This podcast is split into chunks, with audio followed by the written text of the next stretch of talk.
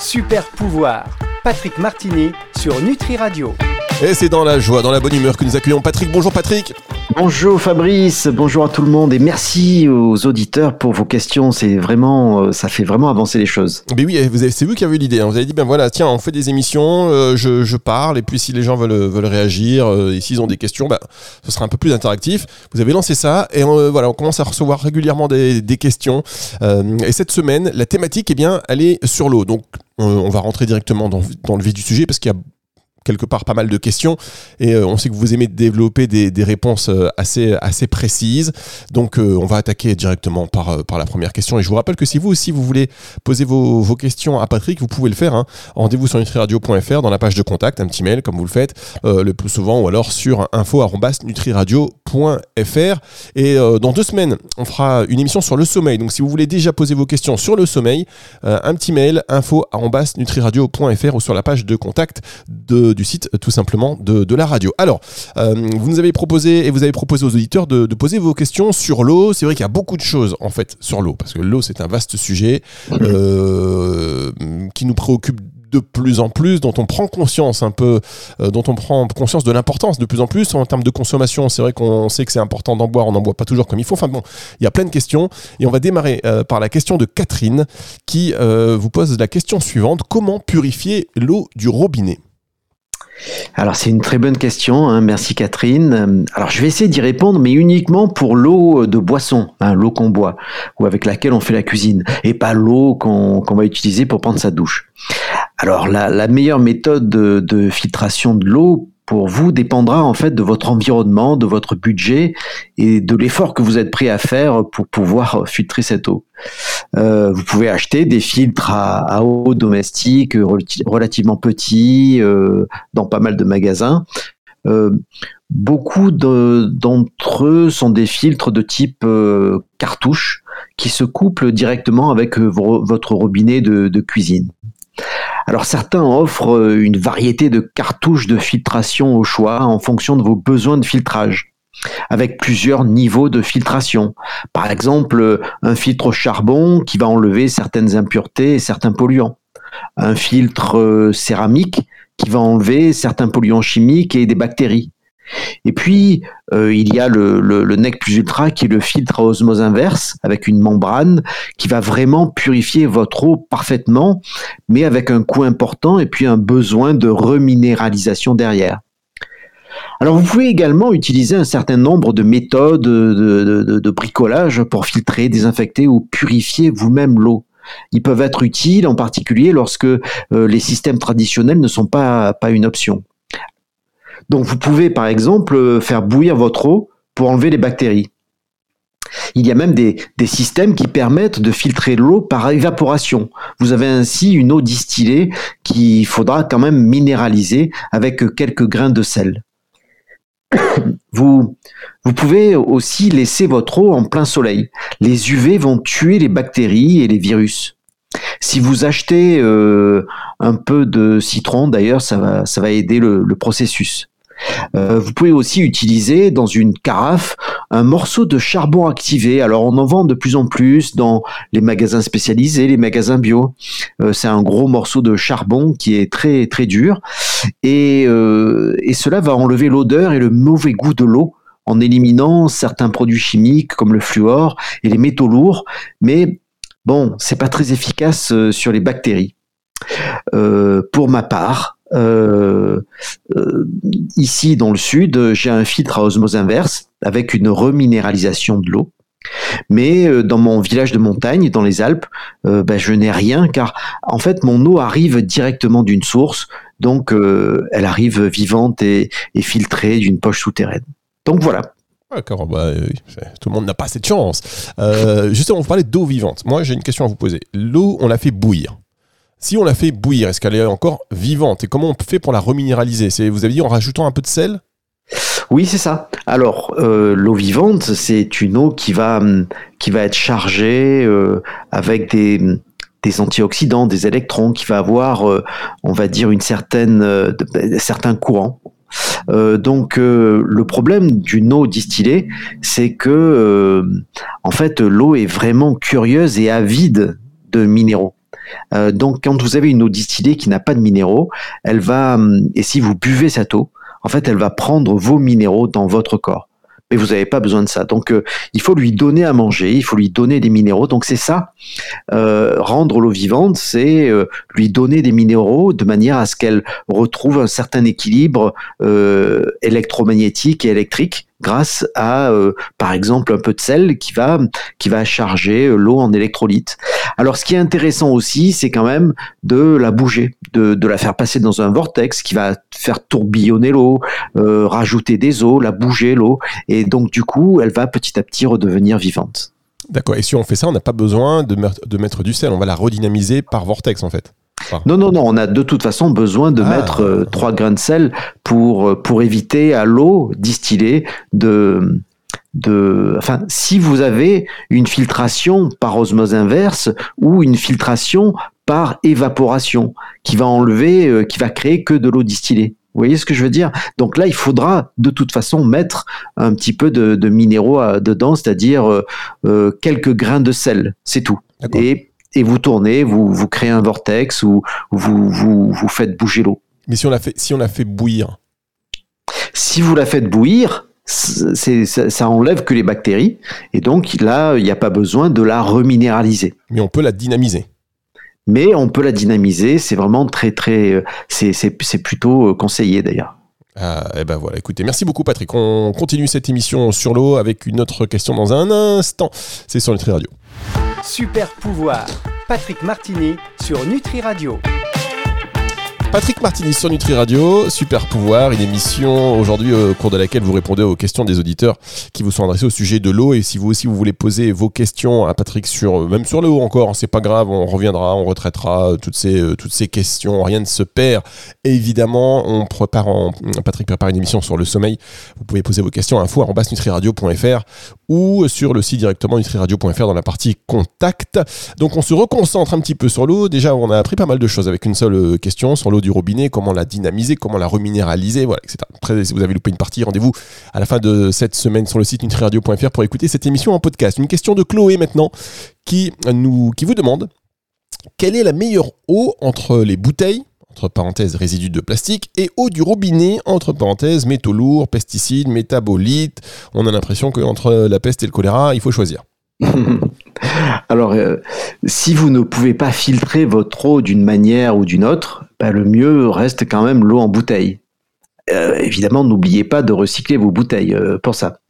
Alors, je ne sais pas si vous vous rappelez de l'émission sur l'eau, mais il y a une mesure qui s'appelle la tension de surface ou RH2 qui est mesurée en fait de 0 à 42.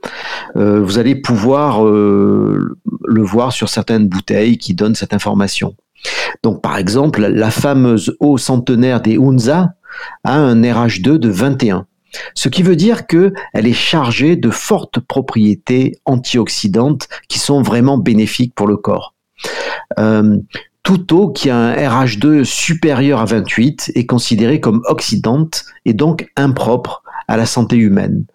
Alors certaines eaux du robinet, comme celle de mon village de montagne, auront un RH2 supérieur à une eau en bouteille, euh, inférieur pardon, à une eau en bouteille. Donc euh, c'est toujours mieux de prendre cette eau du robinet, mais c'est une eau qui arrive directement d'une source. Généralement, euh, dans les grandes villes, l'eau du robinet aura un RH2 important, donc un fort pouvoir oxydant, ce qui n'est pas bon pour la santé. Donc, entre bouteille et eau du robinet, tout dépend d'où vient l'eau. Si l'eau du robinet vient d'une source, bah, c'est mieux que la bouteille. Mais si vous êtes dans une grande ville, désolé, il va falloir utiliser l'eau en bouteille et, recycler vos bouteilles en plastique. Alors ça, c'est une réponse que l'on comprend. Par contre, euh, dans, la, dans, la, dans sa question, euh, résidus de plastique dans les bouteilles, on sait que c'est pas en plastique, voilà, il y a quand même beaucoup de, choses dedans, notamment des résidus de plastique. Est-ce que là encore, il faut faire bouillir l'eau qu'on achète en bouteille et la redynamiser un peu comme euh, ce qu'on fait avec l'eau du robinet? Non, je pense que c'est pas vraiment euh, nécessaire. Euh, je, si on fait ça, ça veut dire qu'on peut filtrer l'eau du robinet. Vous voyez, donc on n'a plus besoin de l'eau en bouteille. Hein, vous, voyez ce que je veux dire? La meilleure option reste quand même la filtration de l'eau du robinet. Oui, d'accord. Comme on a vu lors de la première euh, question. C'est vrai, ma question est stupide en fait. Si euh, non, non. non, mais c'est vrai. Si on prend l'eau du robinet, on va on va la faire bouillir, etc. pour enlever tout ce qu'il faut, donc avoir une bonne eau. On va pas en plus acheter de l'eau en bouteille pour. Ok. Qu'est-ce que vous voulez, Qu'est-ce que vous voulez, Patrick? Mais il fallait le dire. Il n'y a pas de question bête. En fait, il y a beaucoup de gens qui réfléchissent euh, comme ça, qui se disent bon, ben alors à ce moment-là, on va filtrer l'eau en bouteille. Ah non, ça n'a pas de sens autant filtrer l'eau du robinet. Exactement. Je sais pas pourquoi j'ai posé cette question. Allez, on enchaîne avec une question de Jean-Marc. Eau pétillante ou eau plate, quelles sont les, les différences entre, euh, en, termes pardon, de bénéfices santé? Alors déjà, euh, merci Jean-Marc hein, pour la question. Donc déjà, il est nécessaire de faire la différence entre l'eau pétillante naturelle et une eau minérale gazéfiée. Alors l'eau pétillante naturelle est une eau qui se trouve euh, dans la même nappe souterraine que le gaz et elle peut être euh, renforcée lors de son embouteillement, mais c'est pas systématique. Donc le, gaz est, naturel. Euh, l'eau minérale gazifiée, elle est une eau minérale qui est plate, à laquelle on a, on a ajouté du dioxyde de carbone au lieu qu'il soit présent naturellement dès le départ. Et cela dès l'embouteillage. En général, il est ajouté également du sodium et d'autres minéraux. Alors que ce soit euh, euh, l'une ou l'autre méthode, il n'y a pas de meilleure eau. En fait, c'est simplement la composition des, de, minéraux qui diffère et la contenance en sodium. Donc, par exemple, si vous devez faire attention à votre rapport en sodium, je vous conseille vivement de regarder la composition de ces eaux hein, euh, et d'éviter les eaux trop riches en sodium. Si nous comparons alors l'eau plate à l'eau pétillante, nous arrivons à la même conclusion, eh ben, c'est juste la composition qui diffère. toutefois, il est nécessaire de, savoir que selon l'eau, les minéraux ne sont pas hum, assimilables. Et cela vaut pour toutes les eaux. Hein. Le caractère vivant de l'eau va avoir un impact certain sur l'assimilation de, ces derniers, hein, de ces minéraux. Et comme l'eau en bouteille n'est plus vraiment vivante, je vous laisse faire vos conclusions. Vous connaissez peut-être euh, sans doute l'eau hydroxydase. Hein, elle est vendue en pharmacie. Euh, c'est une eau pétillante dont on fait des cures et qui est, à ma connaissance, la seule qui, euh, une fois embouteillée, grâce à un processus spécial, possède les mêmes vertus qu'une eau à sa source. Cette eau pétillante aura alors des propriétés thérapeutiques et euh, cela peut se prendre en cure. L'eau gazeuse peut aider, si vous avez des problèmes de constipation, des problèmes digestifs, euh, euh, quoique cela peut différer d'une personne à l'autre. L'avantage aussi, c'est qu'elle elle peut être une alternative au soda pour les personnes qui ont du mal à, s'en passer. Alors avoir une eau gazeuse avec euh, dans laquelle vous mettez des feuilles de menthe ou du citron peut être intéressant pour remplacer la fameuse boisson gazeuse dont la teneur en sucre et édulcorants sont, sont néfastes pour votre santé. Euh, j'invite les personnes qui font de la rétention d'eau ou qui ont des problèmes de tension artérielle à faire attention à la prise d'eau gazeuse qui, euh, comme je l'ai dit, euh, peut être riche en sodium et avoir des conséquences sur ce type de problème. Aujourd'hui, malheureusement, nous n'avons pas vraiment la possibilité de boire l'eau à sa source il n'y a pas de solution 100% idéale, mais la pose de filtration euh, très élaborée avec un système de dynamisation d'eau est un investissement vraiment intéressant du point de vue de la santé, car la dynamisation va pouvoir euh, en effet produire euh, les mouvements que l'eau suit dans la nature et par exemple en forme de vortex, d'accélération, de décélération, tout en étant exposé à des champs magnétiques. Et là, c'est là que qu'une eau devient vivante. Merci beaucoup euh, Patrick pour ces éléments de, réponse. On marque une dernière pause et on se retrouve pour euh, la dernière euh, partie aussi donc de ces émissions, de cette émission avec deux questions encore, il me semble, ou deux ou trois. Enfin, on verra juste après ceci. Super pouvoir, Patrick Martini sur Nutri Radio. Super pouvoir sur Nutri Radio. Alors Patrick, parfois je m'embrouille parce que je manque d'eau. Vous voyez, il faudrait que j'ai ma petite bouteille d'eau. Quand on fasse ces émissions, c'est important de boire régulièrement aussi. C'est des questions aussi qu'on pourrait se poser. Est-ce qu'il faut, est-ce qu'il y en a qui préfèrent boire Il y a une question. Il y a une question là-dessus justement. Ah bah voilà, on merci beaucoup Patrick. Alors on enchaîne avec la question suivante d'Elisa. Euh, est-il vrai que nous risquons, alors c'est vrai ça, est-il vrai que nous risquons de manquer d'eau sur Terre? Oui, alors ça c'est une question compliquée. Euh, il y aura toujours de l'eau sur Terre, mais euh, seulement 3% de l'eau dans le monde pourrait être potable, hein, puisque la grande majorité de l'eau est dans la mer. ou dans une calotte glaciaire. Alors 70, le, le, problème vient de ces 3% d'eau qui peut être potable facilement, qui vient des rivières et des nappes phréatiques. 70% de cette eau est en fait utilisée par l'agriculture et d'une manière assez inefficace car la plupart des agriculteurs ont besoin de graines, souvent hybridées ou OGM, qui ont besoin de beaucoup d'eau, alors que certaines espèces végétales traditionnelles ont besoin de très peu d'eau pour pousser.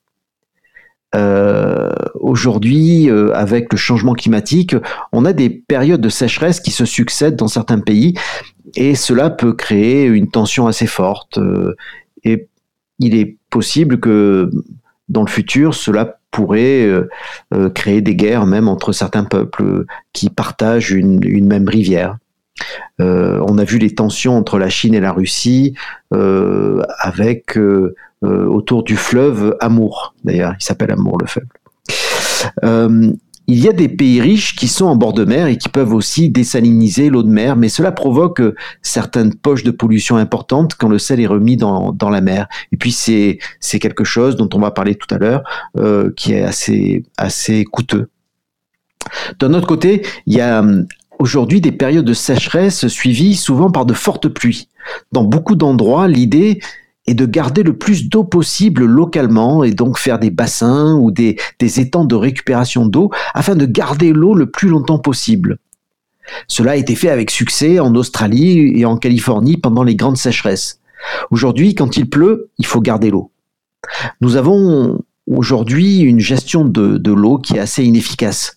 Juste pour revenir sur la communauté que, que j'adore, hein, euh, qui, qui, est la communauté de Tamera, euh, dont je vous ai parlé au Portugal.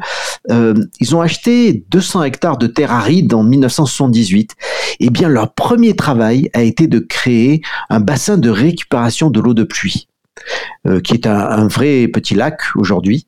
Et Tamera est aujourd'hui en fait luxuriant avec toute l'eau nécessaire pour la vie de sa communauté et de son agriculture, car ce village est autonome au niveau de la nourriture. donc, on pourrait parler pendant des heures de cette question, mais voilà, les éléments que je peux donner déjà. Bien, allez, on, enchaîne. Merci beaucoup Patrick. On enchaîne avec une dernière question. Il nous reste quelques minutes. Euh, question de, de Marie-Ange. Ou est-ce qu'on passe à la question d'abord de Dove? Bon, rapidement, peut-être Patrick sur Dove. Euh, peut-on dessaler l'eau de mer? Alors oui, bien sûr, il est possible de dessaler l'eau de mer pour la rendre potable. Alors il y a trois procédés, la distillation, l'osmose inverse, l'électrodialyse. Euh, alors l'électrodialyse se sert de la force d'un champ magnétique pour capturer les ions de sel dans, des membranes, euh, mais elle nécessite le passage de l'eau au travers de membranes et comporte euh, enfin, les mêmes limites que l'osmose inverse. Alors l'inconvénient de tous ces procédés, c'est le caractère coûteux dans tous les sens du terme. Au niveau énergétique, c'est tout simplement très important puisqu'on fait beaucoup, euh, il faut beaucoup d'énergie pour chauffer l'eau et aussi pour la compression de cette dernière au travers d'une membrane. En fait, euh, je crois que le coût est euh, 7 à 8 fois supérieur qu'à euh, le coût de la, de la création d'eau potable en France.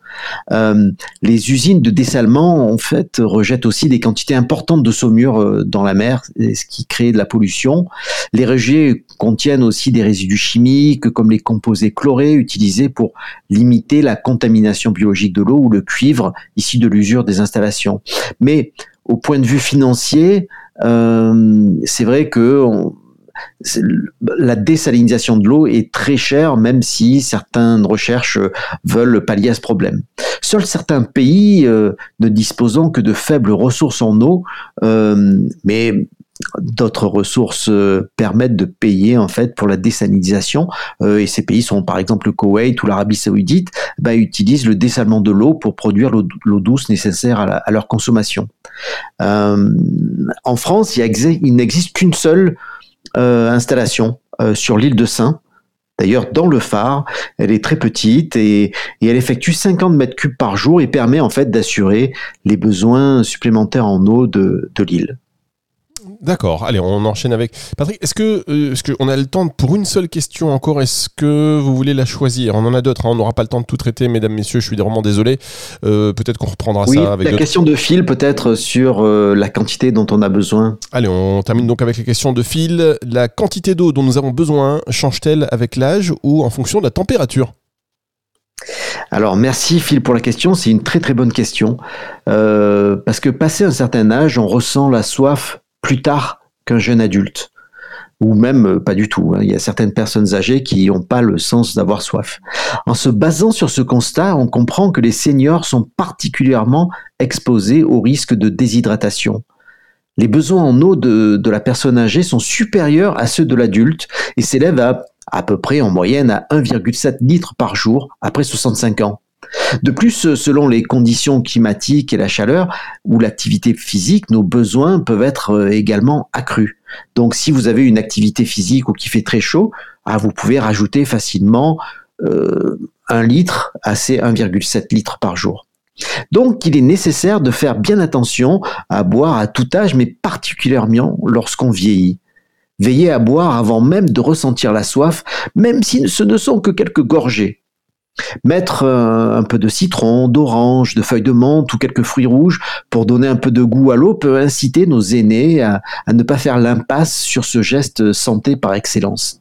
Alors au fil des années, il est à noter que la régulation entre les entrées et les sorties de liquide, c'est-à-dire la respiration, la transpiration, les urines, les selles, ne se fait plus de la même manière. L'alimentation avec l'âge change aussi et selon la, matière de selon la manière de s'alimenter. L'hydratation peut alors changer car la personne, si elle ne mange pas suffisamment de fruits et de légumes hein, qui sont faits euh, entre euh, qui comportent entre 80 et 90% d'eau, ben, va avoir son apport en eau diminuer également. Euh, il peut donc il peut aussi arriver également que certains médicaments peuvent favoriser la perte en eau. Donc, comme vous voyez, il est vraiment important de veiller à avoir un bon apport en eau et en fruits et en légumes avec l'âge et avec la chaleur. Merci beaucoup, Patrick. Merci hein, pour euh, toutes ces précisions. Alors, voilà, vous êtes un peu victime de votre succès, Patrick. Il y a beaucoup de questions qui, après, ça dépend des, thématiques, hein, mais euh, c'est voilà, l'eau, c'est tellement universel et on se pose tellement de questions euh, que c'est normal qu'il y en ait eu quelques-unes. Si vous, et je pense que pour le sommeil, ça va être encore plus important. si vous voulez poser vos questions à Patrick sur la prochaine émission à venir dans deux semaines sur le sommeil, vous n'hésitez pas à info nutriradio.fr ou alors directement en passant sur le site avec la page de contact et on essaiera d'en prendre le plus possible. Et si ce n'est pas en une fois, chers auditeurs, comme pour l'eau, Patrick, je sais pas ce que vous en pensez, euh, on pourra refaire une émission un peu plus tard, euh, toujours pour répondre aux questions en suspens. Oui. Oui, oui, il n'y a pas de problème. Surtout que là, il commençait à y avoir une, des, questions intéressantes sur euh, la dynamisation de l'eau, comment informer l'eau. Et tout ça, c'est aussi un domaine qui, est, qui est très, très important et qui demande, je pense, une autre émission. Je suis bien d'accord avec vous. On va se retrouver la semaine prochaine donc pour une émission consacrée euh, très important hein, entre le lien entre euh, par exemple par exemple par exemple par exemple par exemple l'autisme et le microbiome. Vous allez voir que euh, on va en prendre des choses avec Patrick. Ce sera la semaine prochaine sur Nutri Radio. D'ici là, portez-vous bien, Patrick. À la semaine prochaine. À la semaine prochaine. Au revoir à tous. Merci le retour de la musique, c'est tout de suite sur Nutri Radio. Super pouvoir. Patrick Martini sur Nutri Radio.